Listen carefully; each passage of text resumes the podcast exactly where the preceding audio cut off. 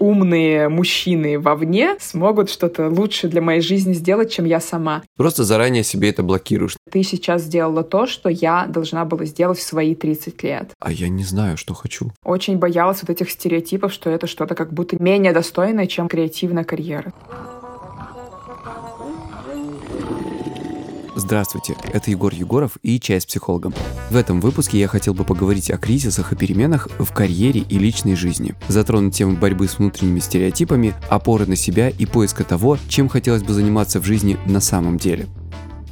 Для этого я специально позвал совершенно замечательную девушку Анну Радченко. Анна – креативная директорка, блогерка, подкастерка, делает классный подкаст «Прорыв», кстати, всем очень советую, и бизнесвумен. Много лет уже живет в Лондоне, и среди ее клиентов и публикаций Vogue Italia, Nike, Warner Music, Radisson Hotels, Tony and Guy и другие суперсерьезные классные бренды. Анечка, привет! Егор, привет! Как приятно! Я на повтор просто буду ставить это интро и слушать перед сном, как медитацию. Да-да-да, у нас просто, чтобы вы понимали, запись с Аней случайно по техническим причинам вчера прервалась, так что Аня уже э, это слушает о себе от меня не первый да. раз, но, видите, ей все так же приятно. Вот, поэтому на повторе слушать эффективно проникает внутрь тебя интернализация, знаю умное слово. Ну, а в данном случае она хорошая, наконец-то, а то вечная интернализация какая-то да, такая да, да. с негативным, с негативной коннотацией. Слушай, ну, короче, у меня вопрос к тебе такой первый. Как говорится, на своем карьерном пути люди творческие, да и не только творческие, конечно, порой переживают разные всякие кризисы и весьма тяжелые. Когда знаешь, что-то надоело, или просто перестало приносить удовольствие, или когда не знаешь, чем дальше там заняться, кем быть, куда от себя деть и так далее. И вот иногда, что знаешь, но не решаешься, нет сил. Я сам вот такой не раз переживал. Расскажи, как у тебя вообще такое проходило, или, может быть, такие кризисы проходят, смены вот понимания себя, своих желаний в творчестве, в карьере, смены направлений себя как специалиста? Ты знаешь, в моей карьере действительно было несколько таких кризисов, и один очень яркий был, когда я пошла учиться в финансовую, прости господи, академию при правительстве Российской Федерации в Москве. Я уже поняла тогда, что это вообще не мое. Тоже звучит круто. Тоже, да, да. Вот сейчас начнется такая линия повествования всего нашего подкаста, потому что все, чем я занималась, оно всегда звучало довольно круто. И с общественной какой-то внешней точки зрения звучало очень классно, да, престижный университет. Классно, нужно закончить, нужно получить диплом. Я быстро поняла, что это не, не мое, что я это ненавижу. И я прогуливала все лекции, чтобы фотографировать. Я увлекалась фотографией. А моих подружек с крыльями ангела за гаражами, это было очень готично, мне казалось, что это очень круто я начинала строить свое фотографическое портфолио. А, но а, мне казалось, что нужно же все-таки закончить институт, да, то есть я очень долго боялась, знаешь, отпустить вот то, что я чувствовала, что не мое. И я всегда очень сильно, к сожалению, ориентировалась на вот какие-то внешние стереотипы, наверное, назовем их так. То, что принято в обществе, то, что ты слышишь от родителей, от родителей своих друзей, и тебе кажется, что есть же какие-то взрослые, которые которые знают, как жить. Они же взрослые. Потом ты вырастаешь, и ты понимаешь, что, блин, нет никаких взрослых, которые что-то знают, и есть тот самый взрослый. И на этом моменте ты такой, блин, это что, мне теперь надо все решать? Но... Блин, как хорошо было в детстве, да, сразу вот эта история? Вообще, сто процентов. В общем, э, дальше э, произошел все-таки такой кризис, что я поняла, что я не буду работать э, экономистом, я начала работать фотографом. И у меня, знаешь, был такой мрачный стилек, я любила все такое такое готичненькое, мрачненькое, но мне говорили мои коллеги, что на мрачничке много не заработаешь, но что довольно глупо, потому что уже тогда были клипы группы Рамштайн и всякие другие класс классные вещи, то есть это явно неправда, но тоже был, был вот такой стереотип, и все мои знакомые, кто занимался креативом, они зарабатывали на свадьбах, на каких-то детских э, праздниках и так далее. Тут, наверное, ключевой вопрос, на мрачничке быстро не заработаешь. Быстро не заработаешь, точно Точно, именно так. И у меня случился первый такой глюк в моей голове на тему карьеры, что, ну ладно, наверное, вот так нужно делать, буду зарабатывать свадьбами, но мой внутренний художник, он все равно как-то, знаешь, рвался наружу, и я пыталась самовыражаться как художник в свадьбах, что было довольно странно, потому что мы помним, что мне нравится мрачничок. Я пыталась своих свадебных клиентов а, звать сниматься во всякие заброшенные церкви и подобные места, и сделала, на самом деле, довольно красивое, очень мрачное свадебное портфолио. И, как ни странно, у меня находились клиенты, то есть была ниша такая, которым это нравилось. Креативных людей, так сказать, да, кто, не, как это сказать, не боялся. Да, кто не боялся, действительно. А, но, тем не менее, мне не нравилось снимать свадьбы, и несколько лет я продолжала это делать, а, не понимая, знаешь, не видя, что ли, других возможностей, хотя они, безусловно, были, и как-то вот не расширяя свой горизонт. Это то, мне кажется, знаешь, почему я на самом деле сейчас преподаю, сейчас fast-forward сделаем в момент сейчас, потому что я не хочу, чтобы другие творческие люди проходили вот эти какие-то круги ада, прежде чем понять, какие реально инструменты нормальные есть на креативном рынке, чтобы продвигать вот свое творчество, а не какую-то скучную коммерцию, которую ты не хочешь делать. Потом был еще один кризис, когда я все-таки поняла, что, блин, я не хочу это все делать. Есть где-то в мире креативная индустрия нормальная, да, где не обязательно зарабатывать на частных клиентах. Я переехала в Лондон, закончила здесь Лондонский университет искусств, и я здесь никого не знала, ни одного человека. Случилась интересная история, что если в Москве я жутко стеснялась кому-то звонить, кому-то писать, мне казалось, что все такие великие, какие-нибудь фэшн-дизайнеры, а какие-то недостижимые. А здесь в Лондоне меня все равно никто не знает, пофиг. Я начала бомбить просто всем. Имейлы, сообщения, давайте встретимся, дайте мне свои шмотки на съемки, моделям, модельным агентством, журналам. И меня шокировало... И как люди к этому относились вообще? Меня шокировало, что они нормально к этому относились, раз. Э, ну, как, конечно, многие не отвечают, и так всегда бывает, но многие отвечали. Кто-то отвечал положительно, что меня просто шокировало, что да, слушай, у тебя прикольные идеи, вообще без проблем, куда выслать там шмотки, например, или давай поработаем, или давай встретимся. Кто-то отвечал просто вежливо нет, очень вежливо, даже почти приятно, знаешь, что поговорил с приятным человеком. И меня это так вдохновило. Я подумала, что вау, даже несмотря на то, что меня здесь никто не знает, но благодаря тому, что у меня есть какие-то идеи, и я, как ты знаешь, видимо, могла их донести до людей, немножко их заразить своими идеями, объяснить, почему это интересно, и давай вместе, да, вот этот подход, он с тех пор для меня вот всегда работал. И я ушла со свадебной иглы, пересела со свадебной иглы я пересела на что? На вот какой-то креатив все-таки, да, то есть я начала заниматься фэшн-съемками, начала работать с брендами, и дальше следующий этап я перешла в видео, стала режиссером, э, работала с музыкантами, с разными брендами. А, Точно. Я же слушала подкаст про феминитивы, и я себе обещала, что я сделаю этот эксперимент. Давай прямо в этом подкасте его сделаю. Итак, я стала режиссеркой. Феминитивы — это круто, ребята. Давайте я попрактикуюсь. Стала я режиссеркой, работала с музыкантами, с брендами. И дальше следующая трансформация. Ты перечислял все эти бренды в начале, я не буду повторяться.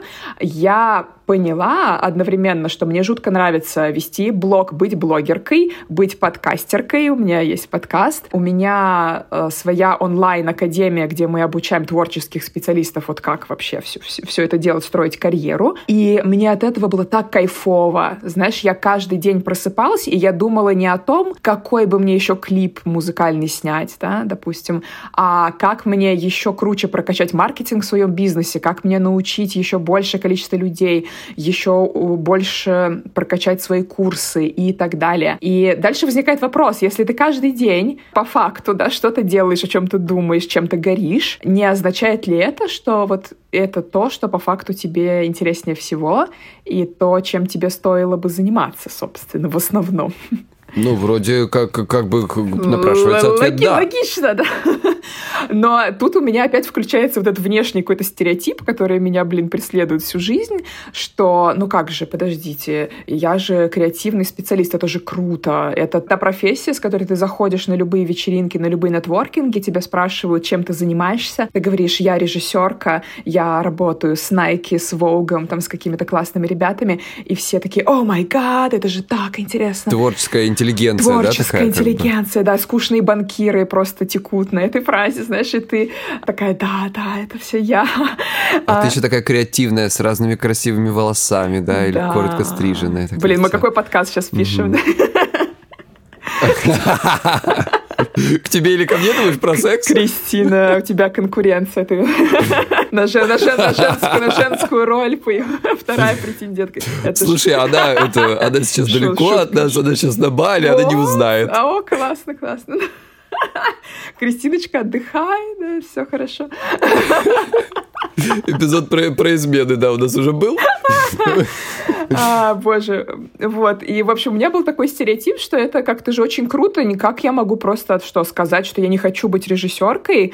Это же очень странно. И сейчас я проживаю вот этот кризис, на самом деле. Я понимаю, что во мне засел тоже какой-то стереотип. Не знаю, постсоветское наследие какое-то или что это. Что бизнес в образовательной сфере — это что-то чуть-чуть зашкварное как будто. Потому что, наверное, куча есть этих инфо-цыган очень странных, колхозных, ну да, которые... вот этот флер еще инфо-цыганства здесь да. испортили как бы. Этот флер, он как бы витает в воздухе и как будто немножко не по себе, что как бы от них максимально просто отстроиться, потому что я же э, классный эксперт, я сама все это прошла, я знаю, как сделать классный продукт в этой сфере. Но все равно есть вот этот какой-то флер, и знаешь, вот эти все, какая-то борьба внутренняя, короче, идет. Хочется вроде отпустить, и я, конечно же, хочу продолжать делать творческие проекты, но, знаешь, в роли больше такого продюсера, организатора, собрать какой-то большой фестиваль, пригласить 50 художников, тут же, знаешь, объединять искусство, допустим, и науку, и технологии, и делать какие-то форсайты, как может выглядеть какое-то будущее в какой-то сфере, и с помощью художественных приемов и творческих экспертов визуализировать это все. Как может выглядеть дорога будущего, как будет выглядеть еда будущего, да, например. Это же все угу, стра- страш- страшно интересно, и для меня вот такого рода какие-то проекты, они намного более высокоуровневые, чем просто я как режиссер пойду придумывать, как красивее снять кроссовки Nike. Даже несмотря на то, что это какой-то классный бренд, допустим, да, но э, мне кажется, что я могу дать этому миру намного больше, в такой более продюсерской, бизнесовой роли, если можно так сказать. Но получается, что ты столкнулась вот с этой идеей о том, что не круто не работать руками, не круто не творить э, вот в прямом смысле этого слова. Да. А ты как-то ее сейчас переработала уже, как-то себе наступила вот этой идеей, так сказать, на горло?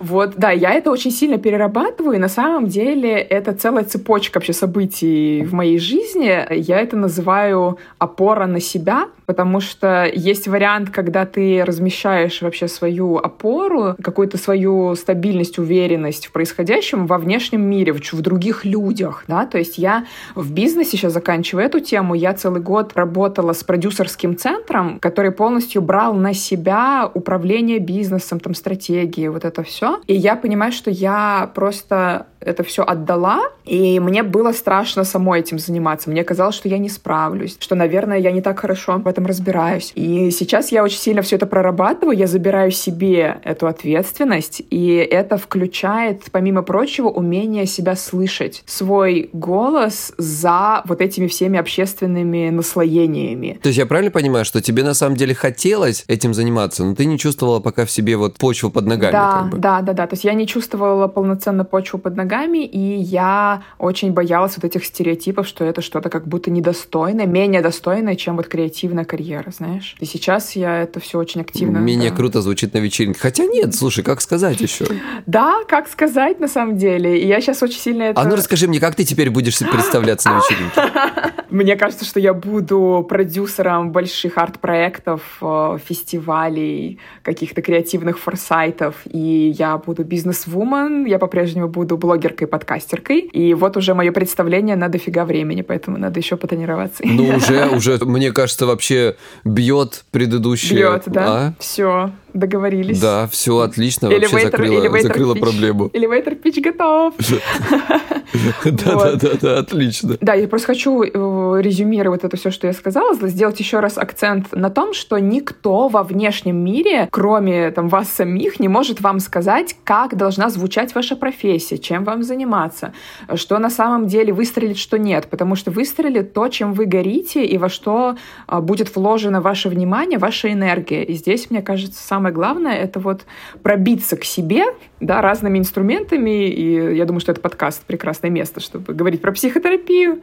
А, это, это все возможно, и тут, конечно, хорошо, если у вас есть какое-то поддерживающее окружение, которое вы тоже можете сами себе сформировать. Вот как Егор мне сейчас сказал, так, ну все, давай-ка скажи мне, как ты теперь будешь представляться? И ты такая, блин, спасибо, очень-очень классный был вопрос. Это же работа, понимаешь, из меня это проскакивает но это, профессионально. Это, но, но это же мы можем и со своими друзьями тоже делать. В этом нет чего-то уж такого профессионального, знаешь. И, и это не в смысле, что это не обязательно только профессиональный вопрос. Слушай, ну вот у меня сегодня вот как раз про это. За полчаса до того, как мы с тобой начали записываться, у меня как раз была встреча с моей терапевткой. И э, я словил себя на том, и мы говорили о том, что мне нужно было получить, знаешь, как будто разрешение от кого-то на на счастье, вот. э, на разрешение. Вот, то есть ты, ты все уже понимаешь. Да. Ты уже это чувствуешь, да, там новые отношения, вот это все. И у тебя всегда какие-то есть вирусы э, такие, знаешь, в голове, которые тебе постоянно не дают радоваться. И вот, знаешь, мне прям, если честно, хотелось, чтобы мне сегодня кто-то сказал, все хорошо, вот ты все делаешь правильно, иди. Давай, богословляю. Вот, и, и вот как бы, да, и, и, и она даже, знаешь, как- как-то так изми- извинилась в определенный момент, так сказала, ты извини, что я так сейчас директивно буду. А я такой думаю, да, давай, пожалуйста, мне это и надо. Класс. На самом деле, сто процентов. И вот это, знаешь, эта идея, что а кто говорит, кто придумывает, кто формулирует, как должна звучать наша профессия или как э, выглядит наша формула счастья никто, нет никакого другого, более мудрого, кого-то знающего там авторитета, который лучше нас знает. Это не так. И самое главное, что мы и сами-то не всегда знаем, точнее, не до конца. Вот то, что ты сказала, нужно докопать еще в себе и выкопать вот это понимание, что мы на самом деле хотим. А я как раз думаю, что мы знаем, и действительно тут важно именно докопать. То есть, да, иногда нам кажется, что, ой, нет, я запуталась, о боже, нам кажется, что мы ничего не знаем. И... Но тебе же казалось, что это тебе кажется, что ты круто, вот, типа, я прихожу на, на вечерину, да, и говорю, я режиссерка и все такое, и круто, и мне, и, и тебе кажется, что да, это то, что я хочу, это здорово, это классно. Вот, я как раз про это и говорю, что там очень много хитрых наслоений, да, внутри нашей прекрасной красивой головы, да, под которыми совершенно точно есть то, что мы на самом деле хотим, и вот это как раз и важно раскапывать, в том числе от собственных каких-то представлений и то, что мы, в чем мы сами себя иногда очень эффективно убеждаем. Просто мы иногда себя в чем-то очень эффективно убеждаем, не из искренней позиции, как бы желания а, реализовать свои истинные, простите за это громкое слово, какие-то намерения и желания, а из каких-то страхов на самом деле, каких-то установок, которые у нас из детства, а, которые мы играем на них очень, очень, знаешь, так прям по Станиславскому, что наше подсознание говорит «верю». Да-да-да, закрываем на это глазки. Слушай, а вопрос можно вот про это? Да. Э, вот смотри, как тебе кажется, вот этот процесс, это больше практический процесс? Или можно, ну, именно через то, что ты делаешь что-то, наломаешь дров, понимаешь, что тебе некомфортно, и надо что-то менять, там много лет тратишь на это, убиваешь там свое время, и потом, наконец, понимаешь. Или можно как-то дойти своей головой с психологом, там еще как-то. Или все-таки нужно наломать дров? Ты знаешь, мне нравится вообще такая фраза, что человек — это тот, кто дает ответ всегда, да, то есть э, человек — это тот, кто дает ответ на какие-то вопросы жизни, если так глобально. Мы не можем не давать этот ответ, тогда это просто, знаешь, мы себя погружаем в какое-то желе такое, ничего не делаем, мы, человек не может так Ну, так по жить. сути дела, это и есть ответ уже, да, если Да. ты ничего не делаешь, что ты... Потому что на самом деле, даже вот то, что ты сказала, на самом деле даже рабо- работа с психологом, да, какие-то внутренние процессы, это же очень мощная работа на самом деле. Это никакое не бездействие. Поэтому, мне кажется, все равно ты действуешь в этом процессе, да, ты сталкиваешься как раз с какими-то вопросами, с, может быть, какими-то вот наломанными дровами, как ты сказал. Ты, допустим, идешь к психологу, ты как раз запускаешь какие-то внутренние процессы рефлексии. Ты не можешь рефлексировать нечто несуществующее. Мне кажется, это невозможно, да. Но называть это наломанными дровами там или нет, это уже зависит, да, то есть... Я имел в виду, знаешь, что вот, ну, из серии, как у меня было, да, когда ты много лет занимаешься делом, которое тебя уже прям, ну, ты его ненавидишь практически, да, не любишь, а ты все равно тащишь свое тельце, на, на- заставляешь его делать какую-то работу и так далее. То есть, мне кажется, вот это из серии, ну, может, раньше надо было очнуться, Вот этот, типа, наломать дров, а, потратить время, потратить, потратить время, силы. Да. Ты знаешь, я думаю, что здесь очень сильно зависит как раз от вот этой внутренней прокачанности, и я думаю, что чем ближе к началу нашей внутренней работы, тем дольше вот эти периоды, когда нам нужно что-то осознать, чтобы наконец-то начать изменения. Дальше, чем мы больше прокачиваемся, чем уже глубже наш внутренний какой-то вот этот путь, понимание, как угу. вот это вообще накопление работает. опыта, да? Накопление вот опыта. Дальше мы уже намного быстрее можем среагировать, и уже ты не будешь там 10 лет ходить на нелюбимую работу, прежде чем опомниться. Ты уже намного раньше поймаешь, мне кажется, какие-то предвестники вот этих ощущений, еще не, не дойдя, может быть, даже до вот этого выгорания или до какого-то тяжелого состояния, и уже ты подловишь себя, у тебя уже, исходя из предыдущего опыта, есть какие-то механизмы, что с этим делать, и ты намного раньше, мне кажется, сможешь это решить. Это не значит, что мы не будем сталкиваться больше там с этими там проблемами. Но еще то, что ты сказал, что иногда там вот мы тащим свое тельце, там что-то нелюбимое делаем, да. Мне кажется, тут тоже важна иногда какая-то стыковка с реальностью, потому что мы не живем в мире там розовых пони. Иногда в жизни бывают ситуации, что я не знаю, там мне нужно прокормить там своего ребенка, я только что ушла там от мужа, и вот сейчас мне нужно ходить по каким-то причинам, допустим, да, на нелюбимую работу, потому что мне нужно заработать денег, и чтобы мы жили, пока я разруливаю, как мне уйти куда-то еще, допустим. Это тоже, ну, некая реальность. Слушай, ты вчера как раз вот рассказывала классную историю про няню для ребенка. Да, да, сейчас про это обязательно скажу. Вот, я хотела про стыковку с реальностью, что вообще выдерживание — это не какое-то недостойное занятие, знаешь, это тоже активность, да, вот в хорошем таком смысле выдерживание, понимание, зачем ты это делаешь, очень четкая стыковка с реальностью. Это на самом деле очень такая продуктивная деятельность, и это очень сильно про принятие в том числе, да, когда ты перестаешь там бороться с какой-то ситуацией, тратить энергию на вот эту борьбу. Когда ты принимаешь происходящее, это не значит, что ты соглашаешься с тем, что это нормально, что ты на нелюбимой работе или еще что-то тебе там не нравится. Но ты принимаешь, что я есть, и это есть, и мы друг друга не убиваем. Угу, Оно... Что это необходимая мера, как бы, да? Э, может быть, да, может быть еще что-то, что есть, как, что есть какая-то вообще реальность, что, может быть, я чего-то не знаю, что вот сейчас я не знаю, там, на какую мне работу надо устроиться, или я сейчас не обладаю какими-то навыками, и тогда я могу дальше решать все эти вопросы, какими бы они ни были, но только после того, как я вот это приняла, не значит согласилась, да, но перестала этому сопротивляться. И мы, и наши близкие переживаем в жизни разного рода кризисы. И, конечно, важно в такие моменты найти опору и поддержку. И, безусловно, слова поддержки очень важны. Но еще более важными становятся действия. Пару месяцев назад ни с того ни с сего мои друзья из Нидерландов прислали мне подарок. Это был настоящий прям сюрприз, спонтанный и вообще без повода. И надо сказать, что они даже не подозревали, в каком тяжелом эмоциональном состоянии я тогда пребывал. И именно это неожиданное и невероятно приятное событие, как я сейчас уже понимаю, вытащило меня из настоящей депрессии. Такой небольшой жест стал для меня этой самой опорой в трудную минуту. Я решил повторить этот опыт, но уже в качестве дарителя, так сказать. Я начал сам дарить подарки чаще и без причины. Парадоксально, но дарение оказало на меня еще более оздоровительный эффект, чем принятие подарков. Воспользовался я тем же шикарным сервисом, через который они мне прислали подарок. Он называется Flow Wow и работает по всему миру. Это было для меня особенно важным, так как друзей у меня немало и далеко не все они живут в России. В общем, я отправлял цветы, мягкие игрушки, шары, всякие там хендмейд штуки и даже живые цветы в горшках. Каталог у Wow в этом смысле отличный личный. В общем, для меня это какой-то новый вид терапии. Себя и других. Так что, если вам захочется сделать приятно близким и заодно поднять свое настроение, заходите на flowwow.com, ссылку оставлю в описании этого выпуска. Еще, кстати, от меня будет приятная скидка 10% по промокоду EGOR10. Все это пишется большими буквами на английском языке и слитно. Ссылку и промокод оставлю в описании этого выпуска.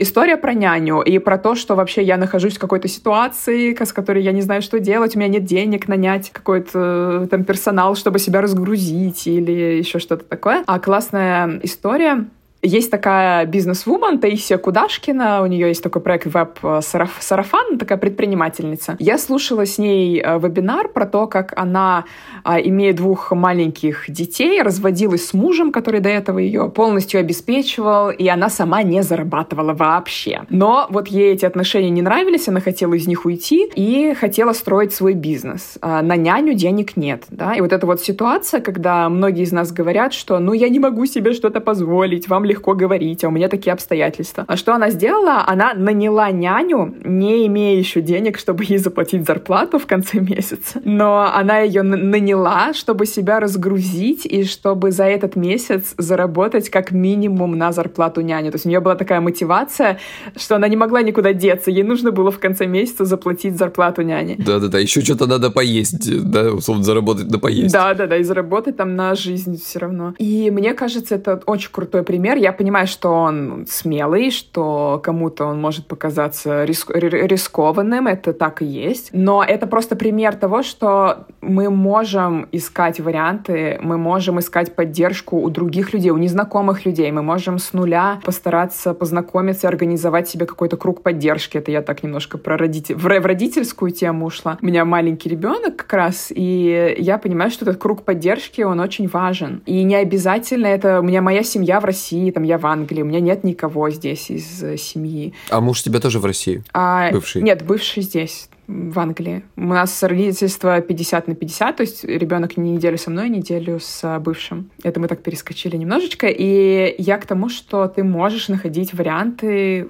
как быть да, с какой-то ситуацией, я в это прям верю. А если сейчас кажется, что нет, и ты находишься в процессе выдерживания, то тоже, мне кажется, это очень достойное занятие. Главное это осознанно делать и понимать, зачем ты это делаешь, и что ты хочешь изменить, и как, и какой у тебя план. Но это вот, знаешь, про преодоление ограничивающих убеждений, то, что ты говорила, да, потому что для каждого из нас, мне кажется, я тоже в своей жизни помню ситуации, и до сих пор иногда ловлю себя на ситуации, когда я, знаешь, такой но на это нет вариантов, на это нет средств, это вообще невозможно, да, это, я не знаю, как это вообще может быть.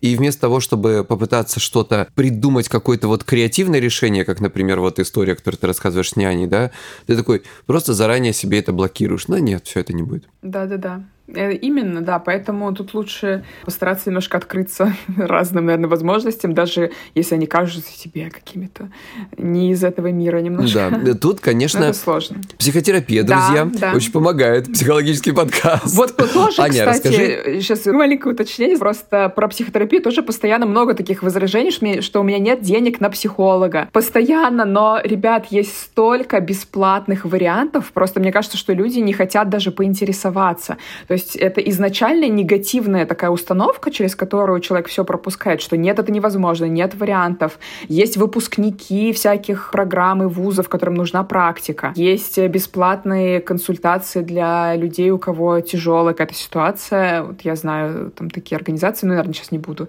так, рекламировать, но они есть, их можно там нагуглить и найти себе возможности. Это правда. Действительно, особенно когда, знаешь, ситуация, когда человек один вообще совсем некому рассказать, и, и вот это парализующее одиночество, действительно, здесь, наверное, э, важный момент, это именно момент просвещения, просто э, дать информацию о том, что вообще такое в принципе есть, потому что есть люди, которые не знали, не думали, что это возможно, они думали, что, ну, психолог это только деньги, и деньги большие. Да, это не так, и, но еще, знаешь, с чем я сталкивалась, вот про эту негативную призму какую-то внутреннюю, когда ты говоришь, но хорошо, у вас нет денег, есть выпускники, которым нужна практика, они возьмут бесплатно. И человек говорит, ну я не хочу неопытного какого-то студента или выпускника. И ты такой, what the fuck, типа, чувак, ты только что говорил, что тебе нужна там помощь, у тебя нет денег там и так далее, но ты все равно, даже когда тебе на блюдечке преподносят какие-то возможности, ты их все равно отвергаешь. И мне кажется, это настолько иллюстрирует то, что дело вообще не в финансовых возможностях, а вот в этом подходе мы немножко затронули вот эту вот тему материнства, и явно же такие же кризисы, по аналогии с работой, например, с карьерой, с, с вот этим всем, случаются и в личной жизни. Как это было у тебя? Как ты это все преодолевала? Так же как-то вот, э, расскажи поподробнее, так сказать. Мне кажется, у тебя отличный вот этот какой-то паттерн преодоления есть. На самом деле, вся моя история вот этих преодолений, она очень патриархальная, как ни странно, и, и личная... Ну, ты же из России. Да. Чего удивляться? Что, что удивляться, да. Почему я так говорю? Потому что история, которая сложилась в моей личной жизни, а, ее корни вообще растут из там, глубокого детства и воспитания девочек, которое в моем случае, и по моему блогу я знаю, что таких случаев на самом деле до сих пор очень-очень много, заключается в том, что девочки девочкам говорят, что самое главное, условно, это удачно выйти замуж в разных вариациях. То есть это некая философия жизненная, которая подразумевает... Это даже я слышал не раз, даже в детстве. Да, угу. ты вокруг, да, где-то, что девочкам говорили, что Вокруг, такое. вокруг, да, да. Да. да. А что вот это главное... Да, типа не учись, там все нормально будет. Да, главное, да, да. И, и ты не представляешь, что я это слышала от собственной мамы, там, знаешь, детская площадка, мы там с девчонками, с подружками гуляем, и я слышу, как наши мамы обсуждают экзамены, да, какие-то такие вещи в школе, которые предстоят, и как моя собственная очень любимая, очень образованная кандидат наук мама говорит, что Офигеть. да ладно, там экзамены, ну главное потом удачно замуж выйти, хорошего мужчину найти, ничего, разберутся. Воу, слушай, вот это я не знал про то, что кандидат наук. Да. Вот это вообще контраст. Это контраст. Я сейчас еще к этому тоже вернусь, это удивительно совершенно. И вот я росла в этой атмосфере, в этой философии, эта философия подразумевает, что ты не опираешься на себя в целом в жизни, не думаешь постоянно о том, как тебе в том числе себя обеспечить, как тебе построить какое-то свое дело или свою карьеру, как вообще тебе быть, да, собственной жизнью, ты как бы размещаешь вот эту опору вовне, во внешнем человеке, вот в этом условном муже. И это очень страшная, на мой взгляд, позиция, потому что даже если, ну вот в моем случае, например, да, у меня было много классных отношений с ребятами, с которыми мне было очень интересно, и была и любовь, и какая-то энергия нереальная между людьми, да, и это вот классные отношения. Но потом, когда пришла пора, что называется, ну, уже искать там человека для семьи, скажем так, ну, у меня, знаешь, эти часики, часики тикают, господи, в, в голове, да? Да-да-да, древнеродящая. Да, древ, древнеродящая.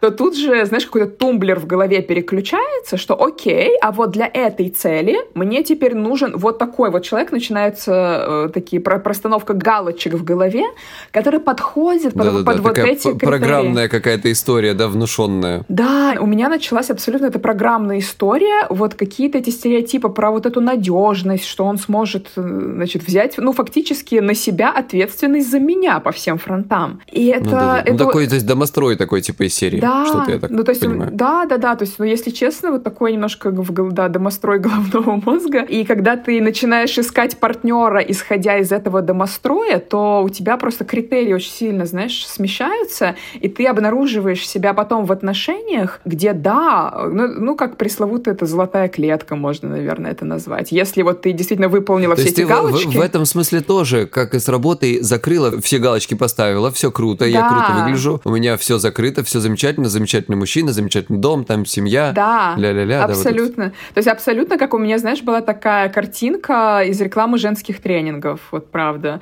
А еще и, знаешь, вот этот э, такой постсоветский тоже стереотип про там Лондон или про вообще за границу, что это все еще и в Лондоне происходит, квартира с видом на Темзу, вот такой мужчина, который, значит, день, деньги дает. Да? Вот это вот все у меня было, да. То есть все подружки должны были обзавидоваться, я так подозреваю. Ну, типа того. Но я, я, если что, это не какая-то там олигархическая история, то есть это абсолютно такой креативный IT-класс там и все такое, на всякий случай. Но, не знаю, на какой случай.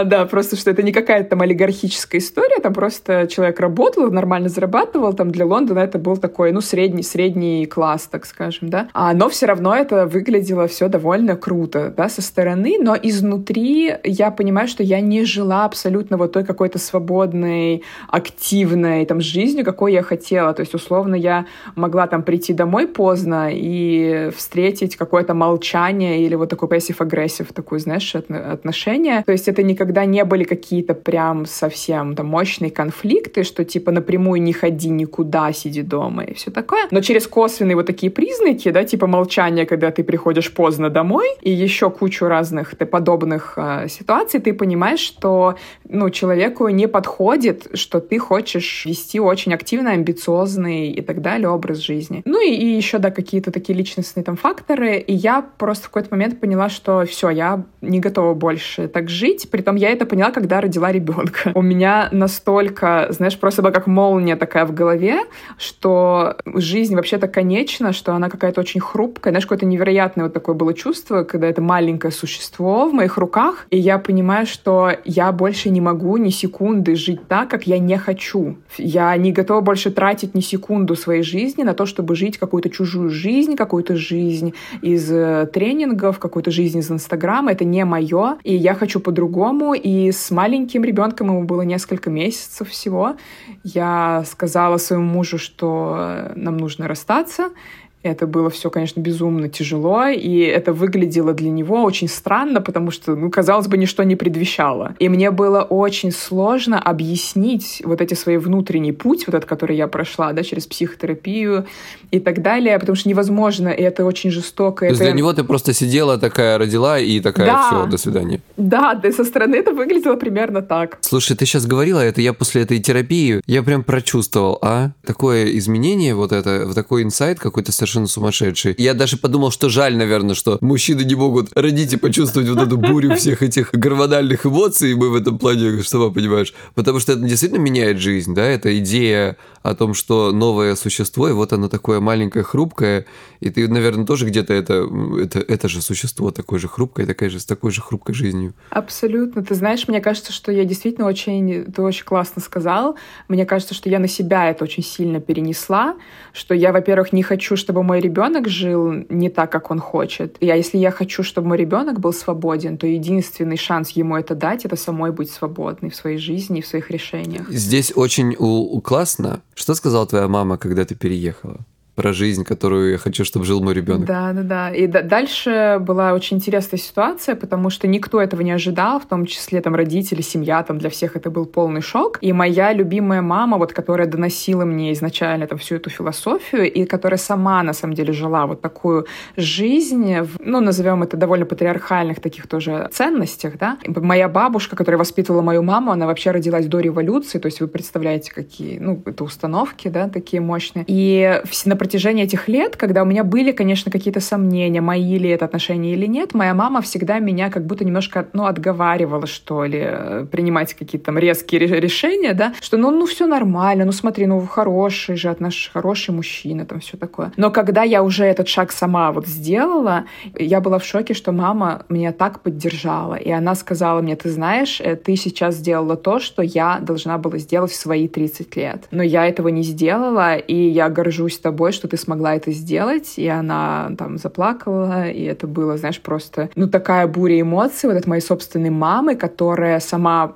плод и генератор, да, вот этой системы. Да-да-да, от которой ты вообще не ожидала, что когда-то услышишь. Я не ожидала этого услышать, и меня, знаешь, меня в таких ситуациях восхищает какая-то сила человеческого духа на самом деле. Я думаю, какие мы потрясающие, что мы способны взглянуть все-таки на себя со стороны иногда и на ситуацию ситуацию со стороны. Вот это само, самотрансценденция, простите, да, ну, как умное слово. Но действительно, когда мы можем немножко выйти за рамки себя и увидеть какую-то ситуацию и увидеть что-то в себе. Ну, это, конечно, говорит о силе твоей матери, да, потому что редко кто может ну, в себе признаться, что то, что он говорил раньше, это, ну, знаешь, как бы она да, как будто сказала, что я, я была, была не права. права. Да. Это очень сложно. Это я ее, на самом деле, безумно еще больше там зауважала за это. И мне кажется, что вообще к теме твоего подкаста, да, вот эта способность быть э, как бы больше, чем ты сам, чем твои установки, чем все, что в нашей голове находится, это просто великое какое-то человеческое свойство, это то свойство, которое психотерапия как раз помогает прокачивать. Когда ты внутри системы, ты не можешь изменить систему, тебе нужно каким-то образом хотя бы ментально из нее выйти, чтобы увидеть ее со стороны. И вот ты в психотерапии это делаешь, и поэтому вот я как раз рассказывала, что я сейчас фантазирую о том, как вообще отблагодарить свою психотерапевтку, за ну, этот путь, который невероятный для меня, для моей жизни. Мы прошли, можно сказать, вместе. Несколько лет мы это делали, и это очень сильно изменило мою жизнь и вернуло мне вот эту опору, да, которую я всегда размещала во внешнем мире. То есть я уже рассказала, что я ее размещала в муже, я ее размещала в бизнес-партнерах, что вот какие-то, знаешь, умные мужчины вовне смогут что-то лучше для моей жизни сделать, чем я сама. Я смогла это забрать обратно, и все это произошло произошло. На самом деле, вот последние несколько месяцев я живу под, совершенно по-другому, и это настолько другое качество жизни, что я просто в шоке, если честно. Это удивительно. Кстати, напоминаю, что у меня есть Инстаграм. Там можно услышать не вошедшие в публичные выпуски, вообще посмотреть, как я живу, и иногда задавать мне вопросы. Псай, подчеркивание чай. Ссылка продублирована в описании выпусков и всего подкаста. Я не знаю, как теперь после вот этой части возвращаться к части, скажем, связанной больше с бизнесом, с Инстаграмом, с вот этим всем, потому что... Ах, душевно пошло. Как-то вот начал я замечать, когда вот готовился, что частенько у тебя, к слову, немножко не отходя от этой темы, у тебя в Инстаграме нередко и вообще в проектах нередко сейчас в последнее время стала фигурировать классная такая тема женственности, беременности, возраста. Как тебе кажется, э, почему э, у тебя есть какой-то свой специальный, специальный специфический интерес к этому? Или это как-то вот само из тебя, вот так сказать, льется? А, ты знаешь, я вообще люблю очень в своем творчестве рефлексировать э, какие-то инсайты, какие-то психологические изменения, переживания, которые происходят со мной и в людях, которых я вижу вокруг себя. И, безусловно, опыт беременности, он был очень там сильным в моей жизни, потому что меня очень сильно кидало в разные эмоции. Я хотела сделать аборт, и я была не уверена, и потом я все-таки родила, и куча было эмоций, и потом переживания какого какого-то абсолютного всемогущества, когда ты рожаешь. Это какое-то невероятное ощущение. И очень хотелось на эту тему как-то по-разному высказываться. И в том числе на эту пресловутую тему, что часики-то тикают, и женщинам как будто все время тоже насаждается, как жить, и как в том числе распоряжаться своим телом и своей способностью рожать детей. И хотелось сделать некое творческое высказывание, и я делала проект, он назывался Grandmothers, про беременных бабушек, да, то есть буквально, чтобы наши слушатели представили, это 70-80-летние очень пожилые женщины с э, такими животами на девятом месяце. И с этим проектом А скажи, связаны... пожалуйста, как звучит твой Инстаграм? Я еще оставлю его в описании, чтобы люди могли посмотреть. Да, конечно. Анна, нижнее подчеркивание, Радченко. Ч через CH, соответственно. Да, там, там очень интересные такие прям, как это сказать, яркие образы, как мне показалось, такие бьющие прям по лицу. Да, то есть там несколько этих героинь, которые очень сильно беременные. И дальше там с, с этим связана прикольная история, что мне в личку начали сыпаться сообщения «О, Анна, а они правда беременные?» И мне показалось, что это очень смешной вопрос, потому что мне казалось, что ответ очевиден, потому что, наверное, если бы... знаешь, я наивный мужчина не понял, между прочим. Я тоже такой думаю, а может и правда? А я сижу у друзей, знаешь, и девчонки такие смотрят, говорят, да, это живот накладной. Я говорю, да нет, ну может...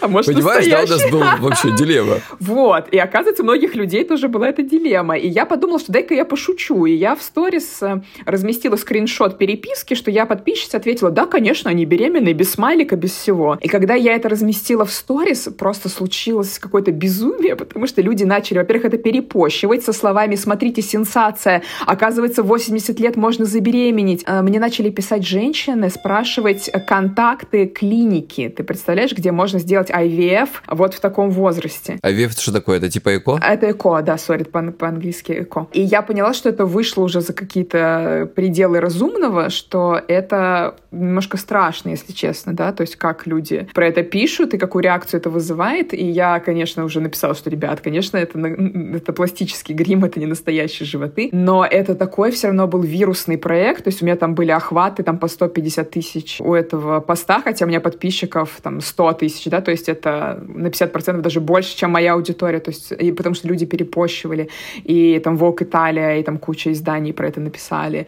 Я поняла, что какая же это резонансная тема. Это бомбящая просто тема, и люди никак не могут отпустить эту идею вот какой-то женской свободы делать все, что угодно в любом возрасте с собой, со своим телом и так далее. Расскажи мне, пожалуйста, в завершении всего этого. Ты вначале затрагивала тему своего увлечения и, и своей какой-то страсти, и мне кажется, у тебя замечательно получается. Чему ты учишь людей на своих э, онлайн-курсах вообще? Что за информацию ты хотела бы им передать и передаешь? А, на своих курсах я учу творческих людей превращать творчество в карьеру. То есть мы не учим ребят, как там фотографировать или как рисовать или еще да, какой-то скилл вот в руках. Мы, ну, есть мы миллиарды курсов курсов про да, это. Мы да, мы этому не учим. Мы учим, что со всем этим делать дальше. То есть как это превратить в портфолио актуальное, современное, классное, как делать проекты, как их дальше продвигать, то есть как публиковаться, как, какие вообще есть конкурсы, там, как в них участвовать, что такое арт-резиденции, как организуются выставки, да, вот эта экосистема продвижения, и соцсети туда же тоже входят наши любимые инстаграмы, тиктоки. И третий этап — это уже деньги, монетизация, работа с брендами, какие-то юридические аспекты, в том числе у меня... Ну, то есть вот это все, что через что ты проходила, как бы? Это на самом деле, да, по сути, я через все это прошла, и я оглянулась назад, и решила, что смотри-ка, там же есть очень конкретные понятные шаги, их можно описать. Мне не нравится эта идея, что искусство, там, творческая сфера — это что-то такое мистическое, к чему нельзя приложить какие-то конкретные инструменты. Почему? Там есть очень конкретные понятные шаги, понятно, что тебе никогда ни, ничто не может быть гарантировано, но если ты их сделаешь, то огромная вероятность, что какой-то результат ты в любом случае получишь. И для меня это большая такая миссия, чтобы стереотип, что художник должен быть голодным, он навсегда уже там из лексикона из нашего исчез. А еще так как я здесь э, в Англии, я вообще хочу, чтобы о русскоязычных творческих специалистах узнавал весь мир, и поэтому мы привлекаем международных спикеров и рассказываем про визы талантов в разные страны, чтобы люди легально могли работать по всему миру. И вообще это очень классный такой движ, я прям обожаю. Вот я даже говорю, у меня мурашечки, я понимаю, что да, это то, чем я хочу заниматься. Мое, мое, да? Да. Какая прелесть. Друзья, я вам что хочу сказать. Вот я слушаю Аню и думаю, э, как замечательно и, и как вовремя э, некоторая часть нашего диалога пришла мне сегодня в голову. Надеюсь, что вам точно так же получилось. Потому что действительно здорово заниматься тем, что нравится. Действительно здорово жить так, как хочется. Хочется больше слышать вот таких историй, как у Ани, которые вдохновляют, по крайней мере, меня, я не знаю, кому как, потому что ты думаешь, что значит так же можно, значит так же нужно, значит и я смогу. Вот я всегда об этом думаю. Вот мне хочется верить, что вы также сможете, и я также смогу, и Аня сможет так еще лучше. Ей! А? Спасибо большое. Можно я напоследок скажу еще очень там маленькую вещь, потому что, мне кажется, после этого разговора у ребят может возникнуть такое состояние, что, блин, ну а я пока все-таки не знаю, чего я хочу и что мне делать. И мне кажется, что тут такая вот техника маленьких шажочков может очень помочь. Просто в следующий раз, когда вы выйдете из дома, вот не ставьте себе никаких изначальных там планов, да, отведите себе какое-то время, выйдите из дома и постарайтесь к себе прислушаться, вот куда я сейчас хочу пойти. Прямо сейчас, вот куда. У меня башку бы снесло от этого, от этого задания, но я попробую. Потому что, знаешь, это у меня серия, мне надо идти куда-то всегда, я просто так не могу выйти из дома. Но это, знаешь, это про то, чтобы учиться вот прислушиваться к себе, а не, забив... да, да, а, да, а, а не забивать постоянно там себя какими-то внешними вот задачами, да. Это тоже расписание, это клево, но или, знаешь, э, когда ты задумываешься, а что я на самом деле сейчас хочу съесть. Это вот, ну, кстати, наверняка Это я как специалист по пищевым расстройствам да, да, более да. чем понимаю. Угу. Вот, вот действительно, да, не, да, не да. просто запихнуть себя там все на свете, что я сейчас вижу, а может быть, я хочу очень конкретное пирожное, вот именно такое, вот именно в этой кафешке а, где-то в конкретном месте, и вот я туда поеду, и вот именно это пирожное, допустим, закажу, да, я учусь прислушиваться. Это, ты знаешь, это очень продвинутый вариант, который ты сейчас говоришь, потому что если мы говорим про питание, например, к сожалению, нередко встречаю ситуацию, когда человеку говоришь, ну, разрешаешь, условно говоря, все, да, и когда человек разрешает сам себе все, и в этот момент он, она сталкивается с ситуацией, когда, а я не знаю, что хочу. Потому что когда нельзя, ты точно знаешь, что ты хочешь, то, что нельзя. Да, да, да, да, да. Сто процентов. А когда все можно, а... То есть можно торт. Ну ладно, поешь ты этот торт. Ну типа, а что еще? Да, да, да. Это очень... Вот это то так, знаешь, очень... на автомате, потому что нельзя было. Мне, мне просто кажется, что вот это ощущение, вот эта свобода, она же существует именно во всей жизни в комплексе, как в системе. Не бывает такого, что ты вот в чем-то одном, да, ты научилась там слушать себя, а в чем-то другом нет. Ну, то есть это, конечно, постепенный, я думаю, процесс, но от малого к большому точно так же можно продвигаться. Это правда. Не, не то, что можно. Я думаю, что это нужно, и нужно, потому что да. это как метод тренировки. Действительно, как мы вот говорили выше, не просто многим, знаешь, вот сделать такой яркий, сильный и очень страшный ход из серии вот нанять няню, не имея денег на ее оплату, да. Это сильно, это надо немножечко, так знаешь, себя, ну, э, в определенный момент как-то выдвинуть, что ли. Этот шаг не всегда можно сделать, когда ты не в ресурсе. А маленькие тренировки можно делать всегда и да. потихоньку идти степ-бай-степ вверх и вперед. Да, вот. да, да, сто процентов. Спасибо тебе большое, Анечка, за то, что ты пришла. Очень интересно было с тобой пообщаться, лично наконец-то познакомиться. Буду теперь особенно пристально следить за твоим творчеством и за твоими новыми начинаниями. Спасибо, Класс. что пришла. Егор, спасибо огромное, спасибо всем слушателям. Буду рада, если вы на мои каналы тоже придете, скажете мне, как вам. А, если вас на что-то натолкнула наша сегодняшняя беседа, делитесь, не стесняйтесь. Всегда очень радостно получать ваши отзывы. Спасибо. Спасибо тебе. Ссылки оставлю в описании выпуска. Всем пока-пока.